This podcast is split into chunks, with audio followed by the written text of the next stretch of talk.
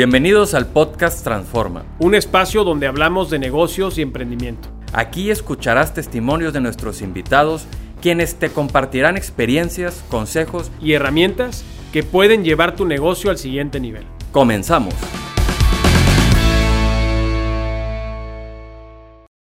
Bienvenidos a un capítulo más del podcast Transforma. El día de hoy tenemos una invitada muy especial, Luz Salinas, Lu, bienvenida. Muchas gracias por aceptar nuestra invitación. Lu Salinas ha trabajado en firmas reconocidas internacionalmente, colaborando en proyectos en Estados Unidos, Australia, el sudeste asiático y México. Su especialización ha sido en proyectos de investigación, análisis y consultoría medioambiental, en proyectos desde viviendas de interés social hasta grandes complejos de infraestructura.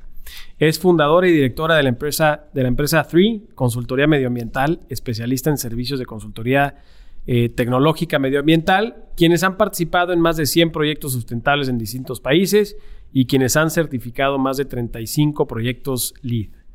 Es LEED AP desde el 2008 y ha sido acreedora a otros reconocimientos como Enlace E+C, Bid Network, Beca Santander para Pymes, el premio E100 para emprendedores de alto valor, en el 2019 participó en las Naciones Unidas en Nueva York para desarrollar compromisos alineados a los Objetivos de Desarrollo Sustentable de la ONU para emprendedores y recibió la designación de Lead Fellow, el más alto reconocimiento en el sector. Bienvenida, Lu. Muchas gracias por aceptar la invitación. Gracias, gracias por la invitación. Un gusto estar aquí con todos ustedes. Gracias. Lu, primera pregunta. Un currículum que está súper orientado a temas medioambientales. Sí.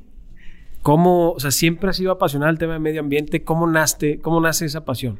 Sí, mira, yo, yo creo que un, un tema muy especial que tuve, una, una oportunidad, una bendición, fue que desde muy joven me di cuenta que era lo que quería hacer. Y yo creo que tiene que ver con muchas experiencias que pasé en la infancia. Una así que más recuerdo, este, mi, mi, mi papá es ingeniero civil y vengo de una familia de puros ingenieros civiles. Y, realmente Santa Claus lo único que nos traía era Lego, ¿no? O sea, realmente quería que nos enfocáramos a la construcción. Y entonces estaban haciendo una carretera y el tramo de la carretera pasaba y digamos que, que pasaba sobre un, un árbol muy grande, un álamo. Entonces, cuando mi papá se dio cuenta, este, ya llevaban la mitad del árbol prácticamente talado y les dijo, a ver, deténganse, cambió el trazo de la carretera y pues a final de cuentas, todos los domingos de niños nos tocaba manejar como 30, 40 kilómetros para ir a ponerle este medicamento al, al, árbol y amarrar el árbol y todo para asegurarse, ¿no? Y pues hoy es día que el árbol sigue en pie y vamos al lado de la carretera y, y es algo como muy bonito. Y tuve así como muchas experiencias, yo creo que, que me permitieron, este, pues entender cómo tenemos que cuidar a nuestro planeta, ¿no? Y em, con este tema de que puros ingenieros civiles y siempre enfocados a la construcción, como que en algún momento dije, yo quiero ser arquitecta y como que mis hermanos me, me, me, molestaban mucho de que, a ver, eres muy buena en matemáticas y todo, ¿por qué arquitectura? Métete ingeniería, ¿no? Entonces, este, yo me, me, decían de que, bueno, ¿pero por qué? Pues porque quiero ser una arquitecta ecológica, por ahí me topé un libro muy interesante de arquitectura ecológica cuando estaba en la secundaria, entonces desde sexto de primera dije, quiero ser una arquitecta y en secundaria quiero ser una arquitecta ecológica y me decían, ¿quieres salvar ballenas y abrazar árboles y a final de cuentas ahora ellos son ingenieros también enfocados en temas ecológicos, como que fueron aprendiendo un poco. Entonces yo creo que, que, siempre ha habido esa rivalidad entre las partes, pero para mí fue excelente el, el enfoque y desde muy joven supe que era lo que quería. Eh, Pienso que la arquitectura y los espacios pueden realmente transformar positivamente a las personas, cambiarles su calidad de vida y justamente eso es lo que me apasiona y lo que me hace, pues ahora sí que despertarme con mucha energía todos los días. Oye, es un tema súper interesante porque uno pensaría, eh, a lo mejor, digamos como biased, eh, que el arquitecto o la arquitecta su chamba pues es sacarle el mayor provecho posible al espacio disponible, ¿no? Y pues, pues a lo mejor te llevas encuentro uno que otro árbol yo en esta historia me imagino a lo mejor el, costo que hubiera representado o el costo que representó en su momento el, modificar el trazo para salvar el álamo, ¿no? Obviamente ahí es donde, donde me gustaría que me platiques, que me imagino es donde encuentras el tema de dilema eh, de tu profesión y, y la parte más importante. Sí, no, porque o sea, tienes razón y creo que mucha gente lo ve de esa forma muy lineal, ¿no? Pero yo creo que, que, una de las partes importantes de aprender acerca de cómo opera la naturaleza es que los procesos no son lineales, son sistémicos. Entonces, muchas veces, yo, aunque soy arquitecta, pienso mucho como ingeniero y muchas veces me voy por el proceso lineal, pero me esfuerzo a mí misma a pensar en el proceso sistémico. Esto significa eh, que a lo mejor presiones por aquí y no necesariamente el resultado sale por aquí, sino salen muchos resultados por muchos lados, ¿no? Entonces, a veces dices, bueno, ¿qué tanto eh, me conviene quitar este árbol eh, y cómo voy a impactar eh, al, proyecto si puedo ganarle tres metros cuadrados más? Pero luego puedes pensar, bueno, ¿qué sucede si a lo mejor respeto ese árbol, lo dejo dentro del proyecto y de alguna manera lo integro al, proyecto y entonces le doy un valor también como visual, este tema de, de, de promover flora fauna, temas de calidad del aire, o sea, no sé, hay como muchos conceptos que puedes visualizar. Entonces, todo está de a lo mejor investigar un poquito más allá y no ver tanto el proceso lineal, sino también tratar de ver cuáles son los impactos positivos que pueden estar de, tomar una buena decisión. Y hay una frase que a mí me gusta mucho, este, de David Suzuki, que dice, o sea, some things we do because they're right. O sea, entonces hay veces que, que, no hay otra respuesta mejor que simplemente hacer lo que es correcto. Y creo que eh, de, de, eso parte y eso es lo que a mí me llena de satisfacción porque muchas veces como consultores lo que nos toca es justamente presentar la información para que otros puedan tomar decisiones, pero decisiones informadas que buscan esa, esa información, pues permitirles que tomen la decisión correcta y eso es lo que genera el impacto. Ok. Me imagino que a lo mejor eh, ya que el tema medioambiental ha tomado cada vez más relevancia en la agenda. Sí. Y, ya sabemos todos que existe un problema eh, con el tema del medio ambiente. Eh, ahorita a lo mejor ya las personas empiezan a preocupar un poco más. Siempre ha sido así, o sea, siempre ha estado, siempre ha estado en la agenda, me imagino, pero ¿cómo lo has sentido tú como especialista? Sí, sí, no, definitivamente esto ha evolucionado. Es, es algo, ha habido un cambio muy importante y creo que se debe a ciertos hitos este, a mí me tocó involucrarme en temas ambientales ya desde el punto de vista profesional por ahí del 2005 este, mm, como, como hobby y como, como apasionada, pues desde antes, pero, pero realmente desde la parte profesional del 2005. Y al inicio la verdad es que tocabas puertas, muchas puertas, y realmente la gente lo veía como, mm, eh, pues me va a dar un tema de marketing, un tema de visualización, pero realmente a la gente no le interesa, entonces realmente no. Entonces era realmente abrir brecha, ¿no? O sea, era muy complicado. Después te empezabas a topar uno que otro, yo, les digo de cariño de colocos, este, que, que, así como yo, este, pues realmente tienes un, una intención y que de repente te decían, oye, bueno, yo sé que no sé, tengo una industria papelera o de cartón y entonces sé que contamino y tengo ciertos impactos, pero entonces quisiera de alguna manera resarcirlos. Entonces, ¿qué puedo hacer? ¿no? Entonces se acercaban de manera como consciente. Entonces, esos, esos como ecolocos realmente grandes líderes que, que empezaron desde la época muy temprana antes de que esto llamara la atención primero del público y después de los bancos, porque eso también es un tema muy importante en este, digamos, este línea del tiempo. Entonces, poco a poco estos líderes visionarios y, aventureros que empezaron a creer en los temas ambientales, empezaron también a ver cómo podían cuantificar los beneficios, que un poco eso es a lo que nosotros nos dedicamos, ayudar a cuantificar los beneficios para que no sea nada más como, pues puse unas plantitas en mi pared o, hice esto y que, y que realmente no se perciba cuál es el impacto, sino decir, bueno, esto como me reduce la carga térmica y por ende consumo menos energía y por ende eso significa tanto dinero, pero también significa tanto en costo capital capital invertir un sistema de aire acondicionado más pequeño, no sé, por, por, así decir, un ejemplo, ¿no? Entonces, poco a poco fue evolucionando y este, después más gente empezó a seguir los pasos de estos líderes y llegó un punto en donde yo creo que se estancó, o sea, a lo mejor hace algunos años, 2015 te diría, este, eran los mismos y los que iban como identificando esta visión. Pero por ahí del 2018 hubo un tema muy importante porque BlackRock, eh, su, su CEO, explicó que el cambio climático es un riesgo financiero. Entonces, en el momento en el que se habla de que el cambio climático es un riesgo no solamente para la salud y los humanos y las especies, que, eso está conocido y está visto, pero lamentablemente no queremos ver esa problemática y queremos vivir el hoy y tampoco estamos como haciendo pasos firmes para poder solucionarlo.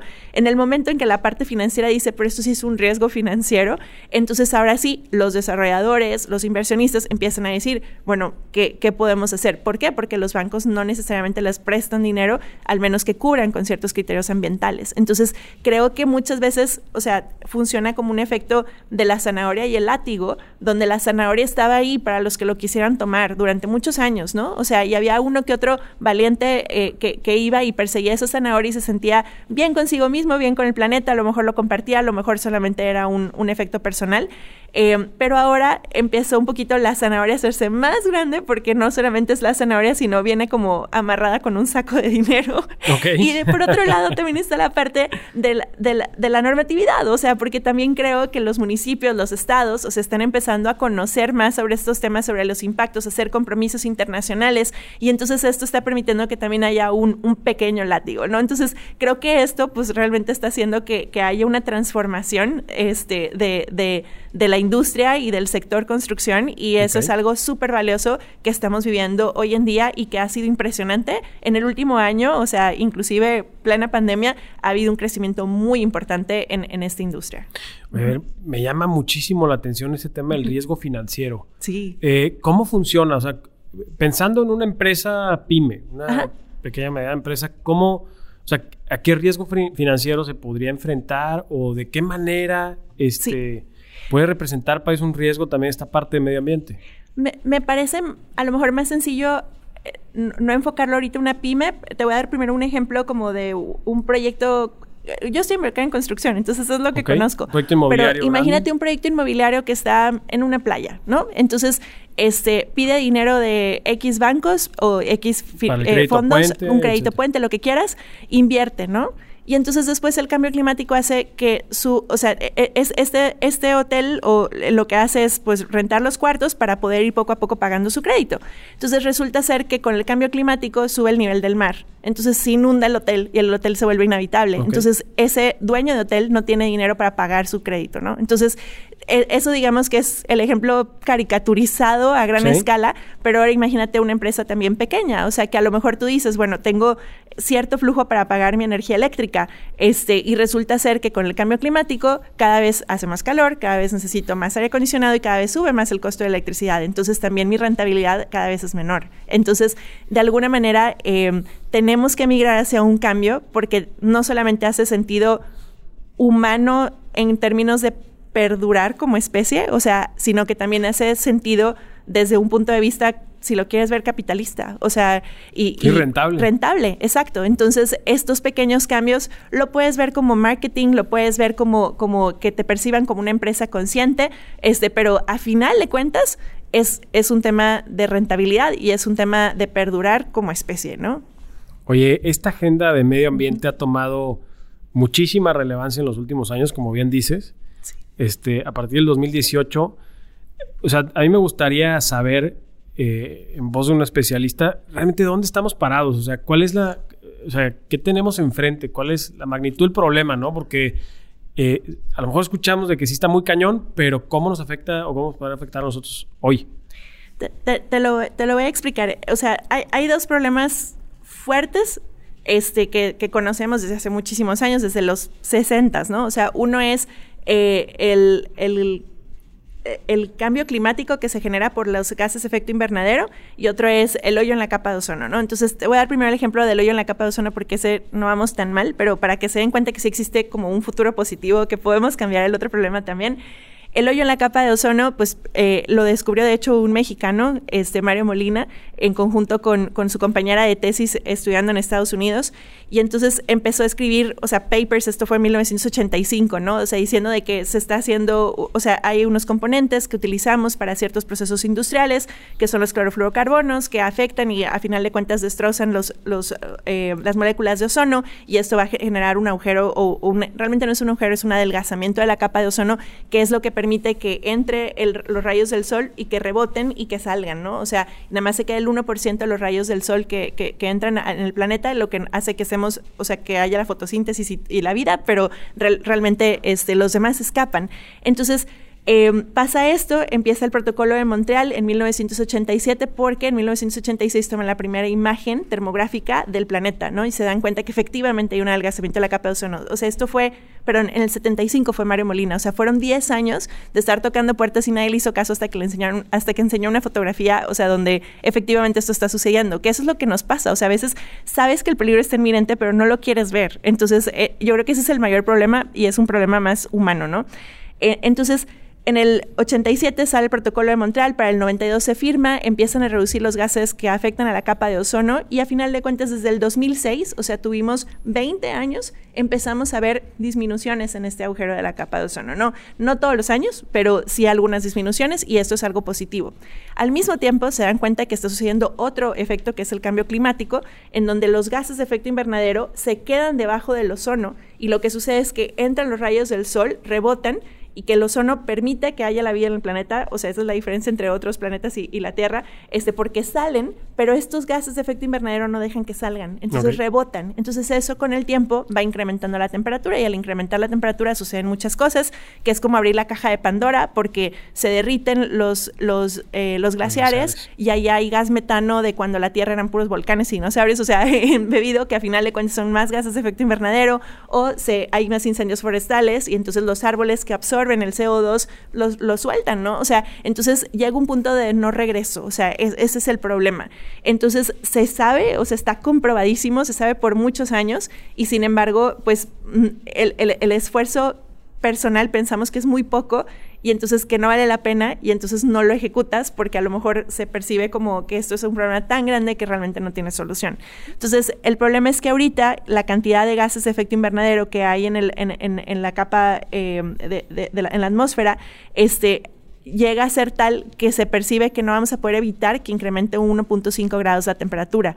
Y, pero si incrementa, si deja, ahí tenemos que detenernos. Si incrementa el 2 a 2 grados, entonces se prevé que el 50% de las especies en la Tierra se, o sea, se, se van a ir. Y eso hace un equilibrio ecosistémico que termina haciendo en un futuro muy lejano la extinción de los seres humanos también. Entonces, o sea, así es como lo, como, lo ve la ciencia y el problema es que no lo conocemos y no queremos hacer un cambio para ello, ¿no? Me imagino que estás muy familiarizada con el tema de la reforma eléctrica.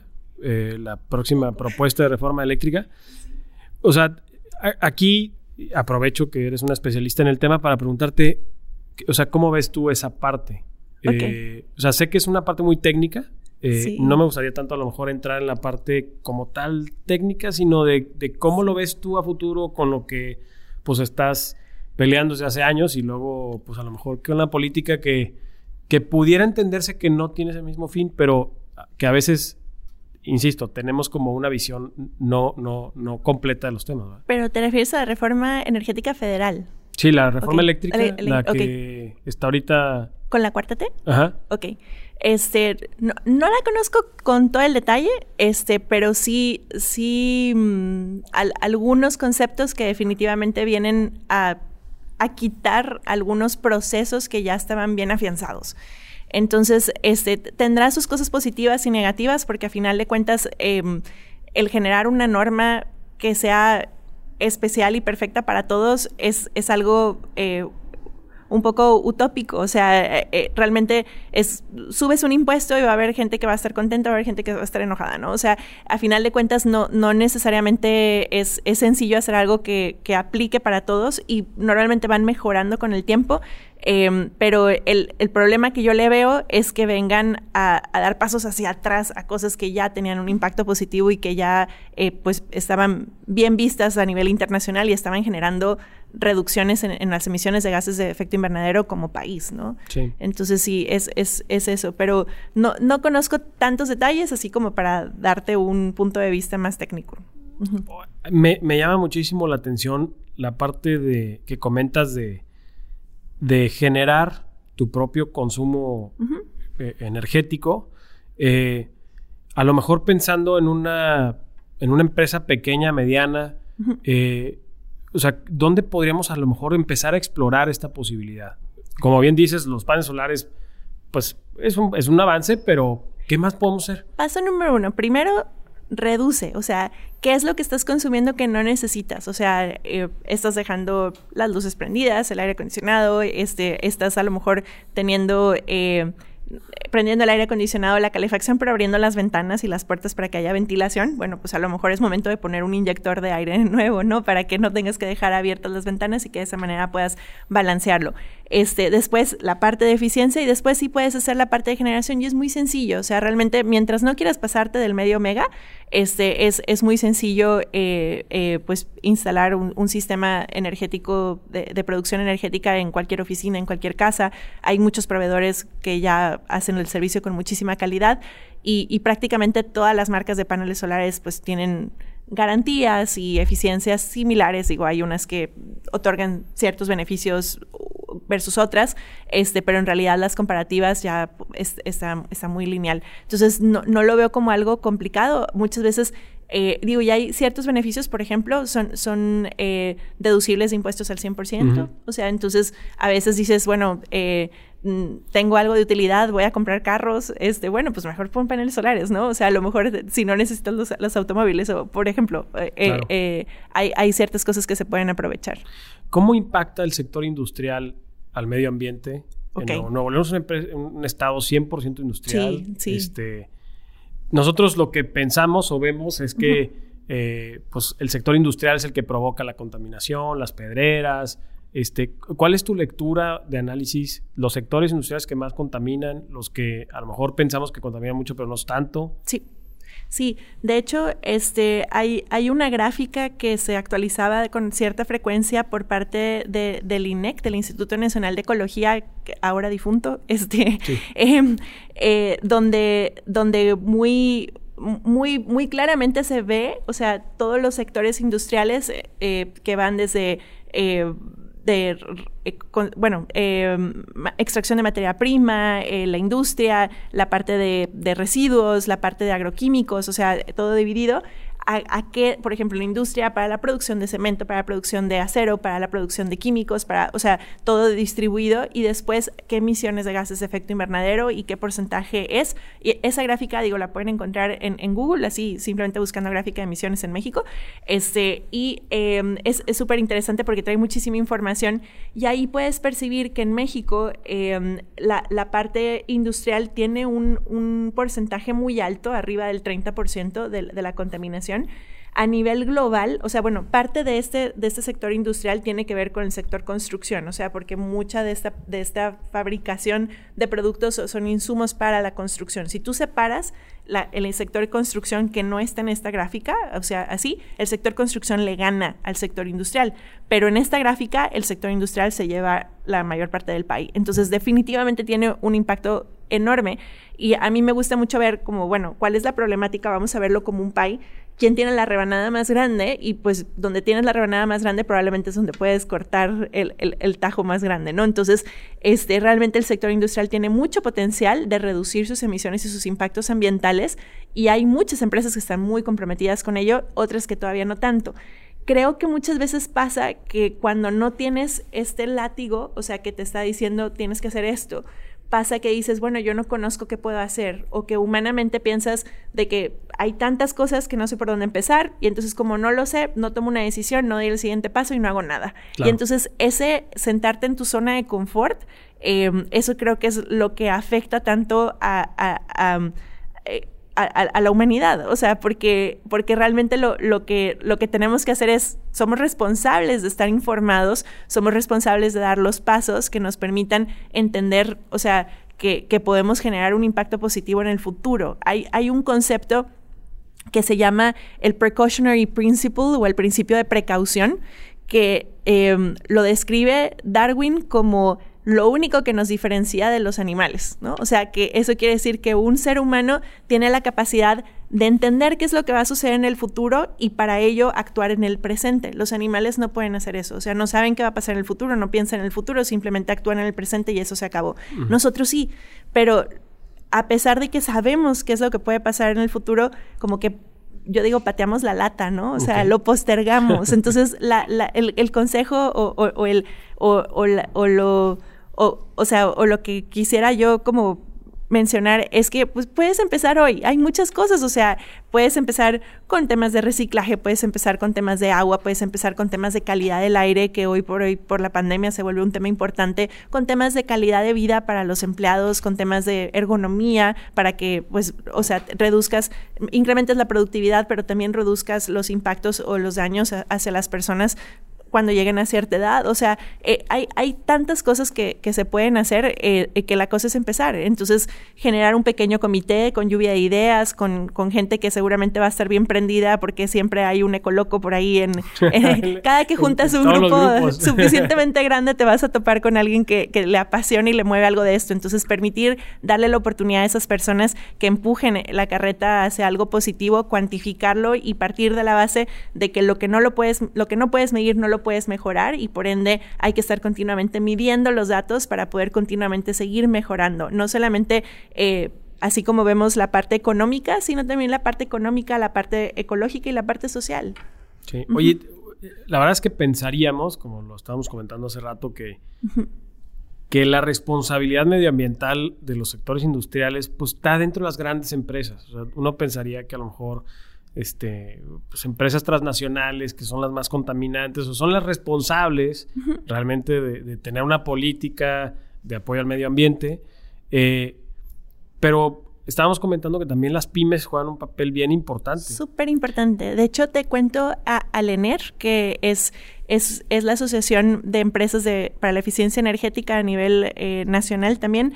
Ellos eh, acaban de promover una capacitación gratuita para las MIPIMES este, en términos de eficiencia eh, energética y sostenibilidad en, en MIPIMES. Em, y trae desde conceptos básicos hasta otros más técnicos que les pueden enseñar a hacer sus propias auditorías energéticas internas para reducir sus consumos y sus impactos y poder también, pues, ahora sí que convertir e, ese gasto en utilidad, ¿no? Este, o inclusive crear ideas de cómo pueden eh, generar nuevos negocios. Entonces, eh, hay herramientas, pero a veces no las conocemos. Este, em, y, y, realmente eh, todos, o sea, el, el, problema es tan grande que si solamente esperamos a que venga top down, o sea, del gobierno hacia abajo, de las empresas grandes hacia abajo, no va a haber forma de que logremos resarcir los impactos que ya son inminentes, ¿no? O sea, la ciencia lo ha comprobado, la ONU lo ha mencionado, este, em, ahora sí que, que no, o sea, lo, nosotros mismos lo percibimos, lo vemos, lo vivimos, ¿no? O sea, con, con, temas de, oye, pues no llegó el invierno mucho más tarde y eso quiere decir que el árbol de mi casa este, tuvo un cierto... Eh, bicho, el gusano descortezador que vino y, hizo que se secara mi árbol porque no, no llegó a ser el frío lo suficiente para que esa plaga se, se, fuera. O sea, e, es sistémico, o sea, de todas maneras nos afecta. Entonces, todos tenemos que cooperar para realmente sistémicamente poder resolver este cambio. Sí, este sí, estuvo muy cañoso que comentas de que tuvimos aquí en Monterrey Navidad a 30 grados, no manches. Nunca. Sí, nunca, nunca. La Navidad siempre empezaba en Halloween, como que eh, preparabas tu disfraz una semana antes y luego te tenías que poner una chamarrita. Sí, arriba. Y, y no, o sea, ahora cambió muchísimo. Entonces, digo, y eso imagínate ahora exponencial o al tema de la producción de alimentos, de, entonces eso requiere que se utilicen más fertilizantes, que a final de cuentas terminan contaminando más el agua y generando más emisiones y erosionando el suelo. Y entonces todo eso es un círculo vicioso que realmente pues no, no estamos encontrando una salida. Entonces realmente cada persona,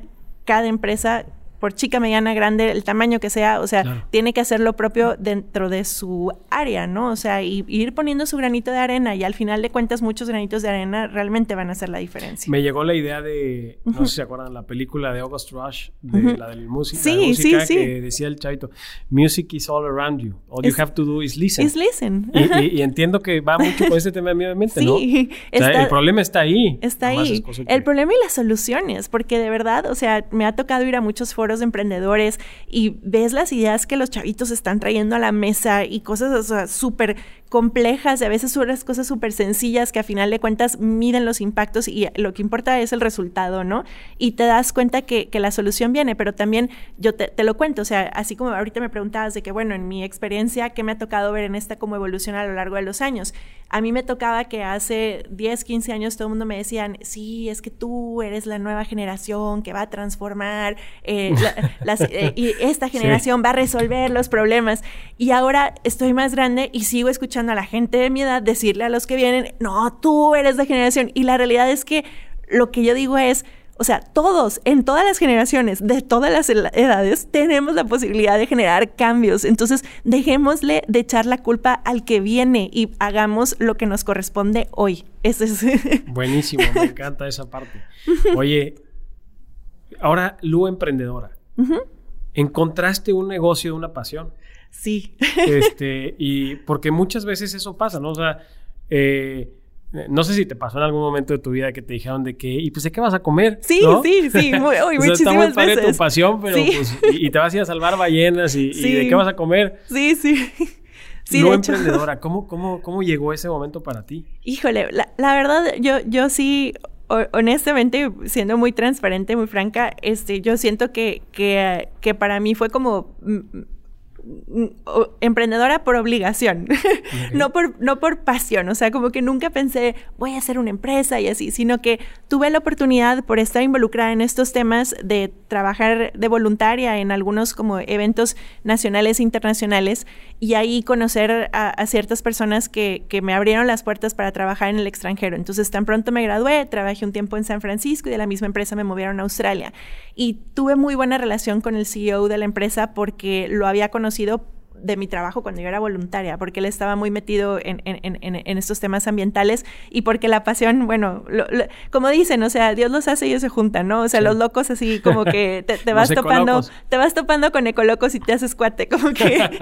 y entonces pasa que, que, mm, que un día, o sea, en la oficina de Australia, los viernes a las 5 de la tarde llenaban el refrigerador todito completo de cervezas y nos decían, se pueden ir a la terraza arriba a, disfrutar. Y eso, pues, era increíble, ¿no? Y si no te parabas a las 5 de la tarde, era como que, a ver, no eres bueno en tu trabajo porque no terminaste o te estamos dando demasiada carga de trabajo. Entonces era como de que no, espérame, claro que sí termino y me echo una cerveza, ¿no? Entonces llegó el CEO y pues yo platicando con él le digo de que, híjole, es que está increíble lo que estamos haciendo, deberías de abrir una oficina en México porque mira que yo estudié en México y la verdad es que se están haciendo algunas cosas, pero como que siento que sigue siendo el diseño que dices, pongo una ventanita acá, pongo una ventanita acá y al arquitecto le dibuja una flechita y dice, por ahí va a pasar el aire y ya, ¿no? Y nosotros lo que hacíamos era cuantificar cuántas horas al año, qué volumen de aire, si eso era suficiente, cuál era el confort, cómo las personas iban a sentir de manera pasiva, pero todo en la parte ingenieril. Entonces, me, me encanta porque sí soy arquitecta y sí toda la vida me dieron carro mi familia de que porque era arquitecta, pero terminé siendo una arquitecta que hace más ingeniería, digo que me cambié al lado oscuro de la ingeniería porque realmente llevo no sé, 15 años haciendo ingeniería. Pero, este, pero me encanta porque creo que las dos tienen que ir de la mano, dejar de pelear y realmente integrarse para poder hacer mejores espacios que realmente inspiren y mejoren la calidad de vida de las personas. Y, pues total, le digo de que abre una empresa en México y me dijo, a ver, ¿qué harías si abriéramos una empresa en México? De que no, pues tenemos que promover el tema de educación, tenemos que promover el tema de normatividad y tenemos que hacer estudios técnicos reales, cuantitativos, en donde le podamos decir a la gente, metes el dinero aquí, tienes estos beneficios y tienes estos logros ambientales y estos retornos de inversión. O sea, eso no hay. Esto fue yo tenía 23 años, fue hace 13, 14 años, ¿no? Entonces, este, llega, no, tenía 21 por ahí, este, llega y, me dice, ¿sabes qué está interesante? Te invito a comer mañana. Entonces fui a comer con el CEO, así que aparte era una persona que no platicaba con mucha gente, como que era algo muy raro, y de repente ella llegó y me dice, ¿por qué no renuncias? Y yo, ¿qué? O sea, así de, que, estoy aquí me fascinada. Costó, me costó la chamba. Sí, no, no, haciendo proyectos padrísimos, estoy encantada. La verdad es que estaba teniendo muy buen crecimiento, muy buen desempeño. Y me dijo, mira, la verdad, o sea, siendo muy honesto, nos encanta tenerte. O sea, estamos, muy contentos con tu, tu desempeño y todo, pero realmente como que me pongo a ver de que hay muchos chavos en Australia que estudian carreras técnicas de estos temas que pueden hacer, o sea, porque realmente era la única arquitecta en una empresa de ingeniería, ¿no? Este, que pueden hacer estas cosas y, y pues tú realmente no sé cuántas personas hay así en México y América Latina, pero nosotros no vamos a abrir una oficina allá. Entonces, si tú quieres renunciar, pues tienes mi bendición, haz de cuenta. Entonces fue así como, híjole, ¿cómo crees? O sea, el CEO me dijo que renunciara. O sea, imagínate así la presión. Tenía 21, 22 años, algo así. Y entonces, pues dije, bueno, pues lo pensé y la verdad es que sí, lo tomé la decisión, renuncié, llegué, invertí todos mis ahorros en una computadora armada y el software que utilizábamos para hacer los modelos antes de vender. Y luego empecé a tocar puertas y todo el mundo me decía de que, bueno, pero ¿dónde están están tus oficinas? No, pues en la sala de mi casa. Ah, entonces me vas a decir que vas a hacerme un estudio de termodinámica para mi fachada que me vas a ahorrar X número de millones de pesos y tú vas a estar en pijama en la sala de tu casa. O sea, de que no, entonces no me contrataba, ¿no? Iba, tocaba puertas así, nadie me contrataba. Y de repente un ecoloco me dijo, creyó en mí, o sea, hice una presentación, la peor presentación de ventas, 200 slides, sí, o sea, lo peor que te puedas imaginar. dos Le horas platiqué por dos horas y me dice, mira, no te entendí nada, pero se ve que tienes mucha pasión, vamos a hacer algo. y yo así como, bueno, órale. Entonces, este, este coloco estaba en GE Capital. Entonces, de ahí empezó como un, un, primer proyecto y luego trabajando. Decían, bueno, ¿con quién trabajas? Con GE. Entonces, me hizo una carta de recomendación y eso me fue abriendo las puertas y de repente empecé en la incubadora de empresas. Empezó esto a ser un poquito más grande, ya no cabíamos, nos tuvimos que ir a una casa que adecuamos como oficina. Después, como que, oye, no está correcto estar en una casa, compramos un terreno, construimos unas oficinas y así se fue. Y ahorita somos un equipo de casi 35 especialistas que trabajamos en México, Centroamérica, Estados Unidos. Actualmente tenemos un proyecto en Italia, estamos por, por todos lados y realmente fue como una cosa llevó a la otra, pero en realidad yo creo que, que lo, lo, lo ideal es que siempre buscamos hacer lo correcto y que las personas, el talento que hemos logrado conjuntar en este equipo es extremadamente especial. ¿Por qué? Porque son personas apasionadas que creen en nuestro propósito y que verdaderamente quieren aprender y desvivirse por impactar positivamente a los demás. Entonces creo que si esto lo logramos permear a nivel planeta, o sea, definitivamente solucionamos los problemas. O sea, yo sí creo que es posible, pero realmente tenemos que pensar siempre en qué es lo correcto, ¿no? Y no solamente para uno, sino de manera sistémica para todos. Ok, ¿cuál es tu, tu, tu cliente potencial? O sea, eh, desde el emprendedor o pequeño empresario, las grandes empresas también, me imagino, para ese tipo de proyectos, pero si van y buscan a Luz Salinas y a Three, ¿qué es lo que van a encontrar? O sea, Sí, sí, sí. Este, en realidad, es, muy variable. Nos gusta decir, y realmente lo hacemos, que hacemos un traje a la medida de cada necesidad. Entonces, nuestro propósito es, es inspirar y generar pasión este, en edificaciones con propósito, ¿no? Entonces, eh, y, mejorar la calidad de vida. Entonces, lo, que hacemos es, em, si es un proyecto que, que, tiene, que tiene estas características, por chico, mediano, grande y la tipología que sea, nosotros vamos a encontrar el traje a la medida. Entonces, en ocasiones puede ser una certificación internacional, en otras puede ser una consultoría, en otras puede ser un consejo práctico. Entonces, a veces vienen arquitectos desde las etapas de concursos a decirnos, oye, ayúdame por favor a generar una estrategia que, que realmente haga que este proyecto sea tan icónico y tan valioso que me gane el concurso, ¿verdad? Pero que también genere un impacto positivo. Entonces, desde la etapa de concurso. En otras ocasiones viene el desarrollador o el propietario a decir, oye, yo quiero dejar un legado bien hecho o alguien que dice, oye, yo quiero reducir mis costos. Entonces sé que si hago ciertos estudios en la etapa de diseño, me voy a reducir impactos en los costos de construcción y luego durante la operación. Entonces,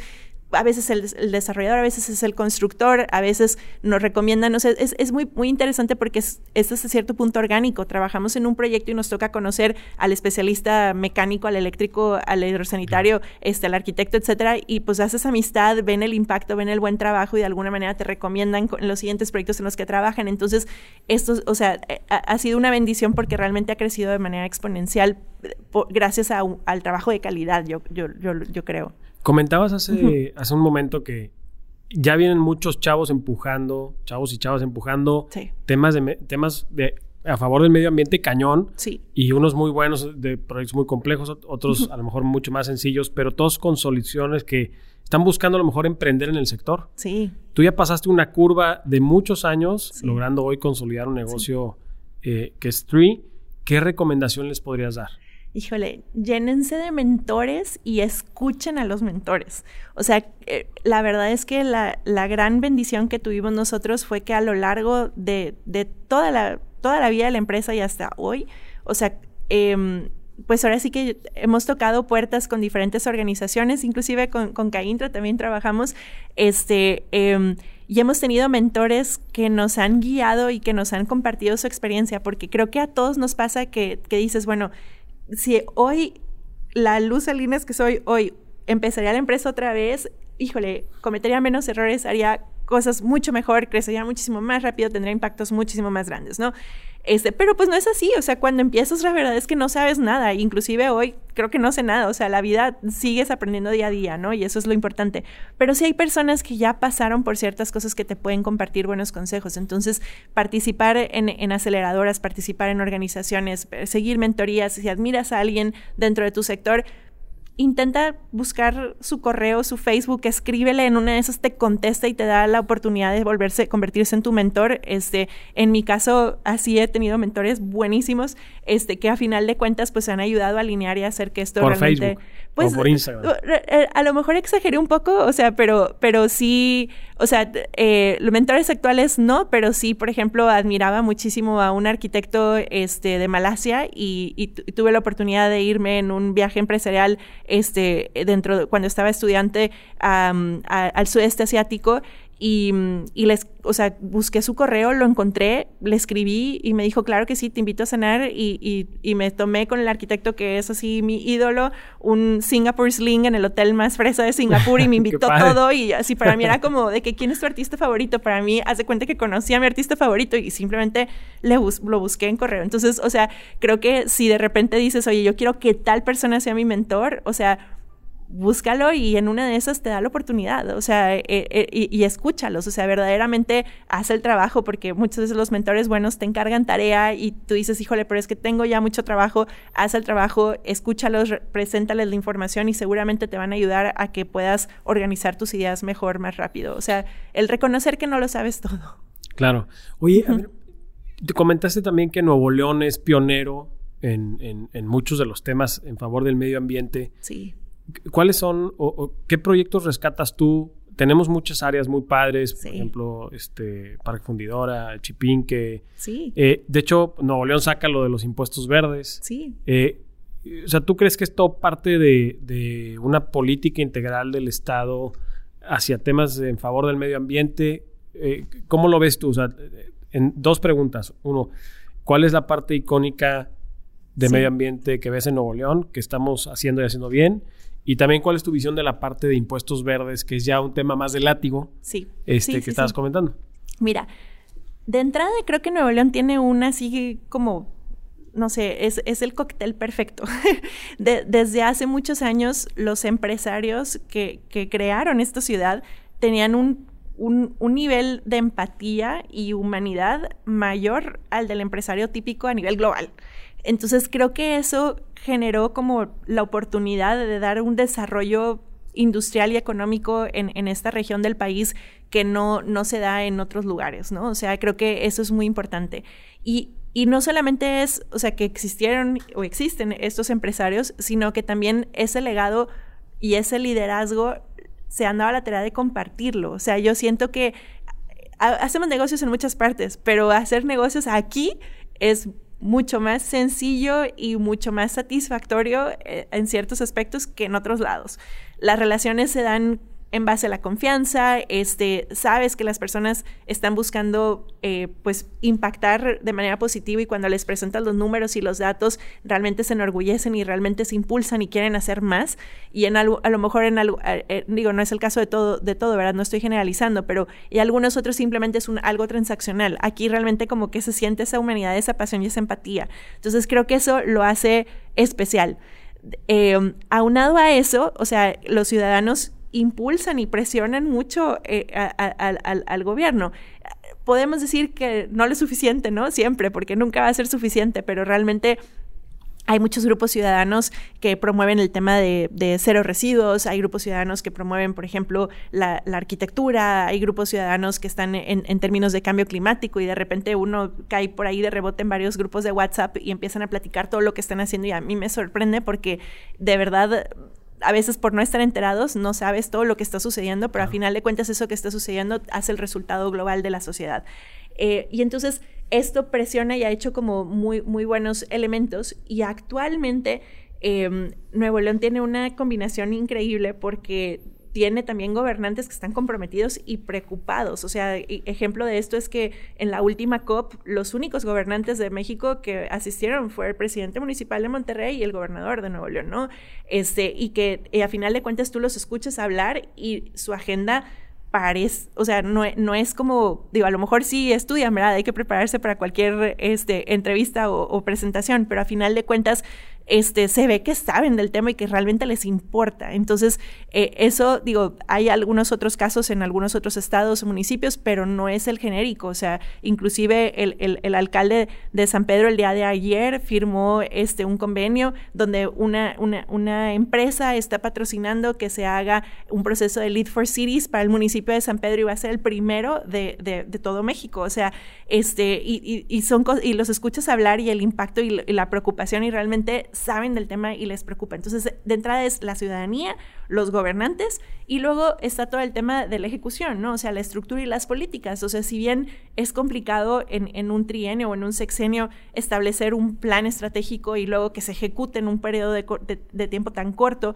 este, como que creo que el tema de meter ciertos impuestos sí ayuda a que haya cambios reales hoy. O sea, ese estratégico y ese sentido de urgencia que se vive actualmente no o sea, no había sucedido en muchos años, ¿no? Entonces, eh, desde el punto de vista ambiental, creo que es algo valioso y icónico para Nuevo León para, y para, para los municipios este, que, que, que, conurban también la ciudad de Monterrey, este, y, y, y pues para las empresas y todos los que habitamos aquí. Y en la parte de los impuestos verdes, el, el concepto está en decir, este es, o sea, es, es lo que le llaman el cap, o sea, le pones una tapa y dices hasta aquí si estás tú, tus impactos debajo de aquí, lo voy a permitir porque quiero que haya industria, porque quiero que haya procesos y todo.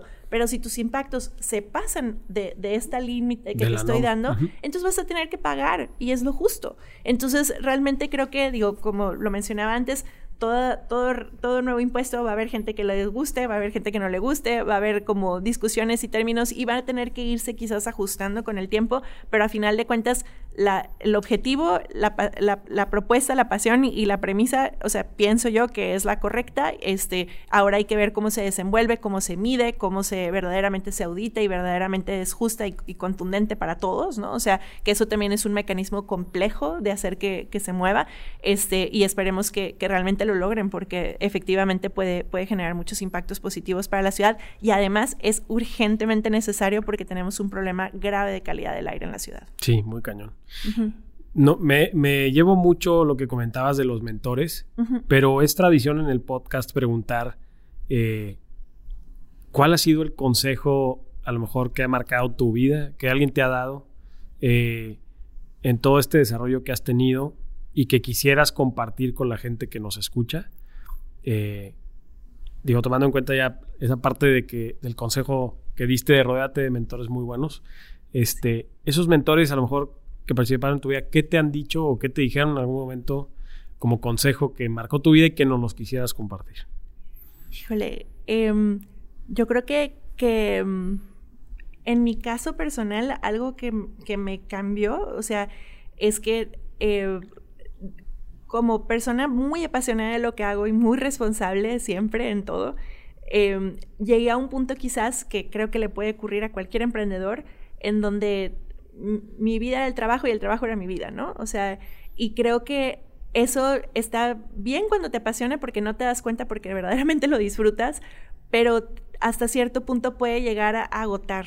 Entonces, em, como que yo, yo siempre he pensado, esto es algo personal, que em, que tu vida es como una especie de banquito y el banquito por lo menos tiene que tener tres patas, ¿no? O sea, si no te caes.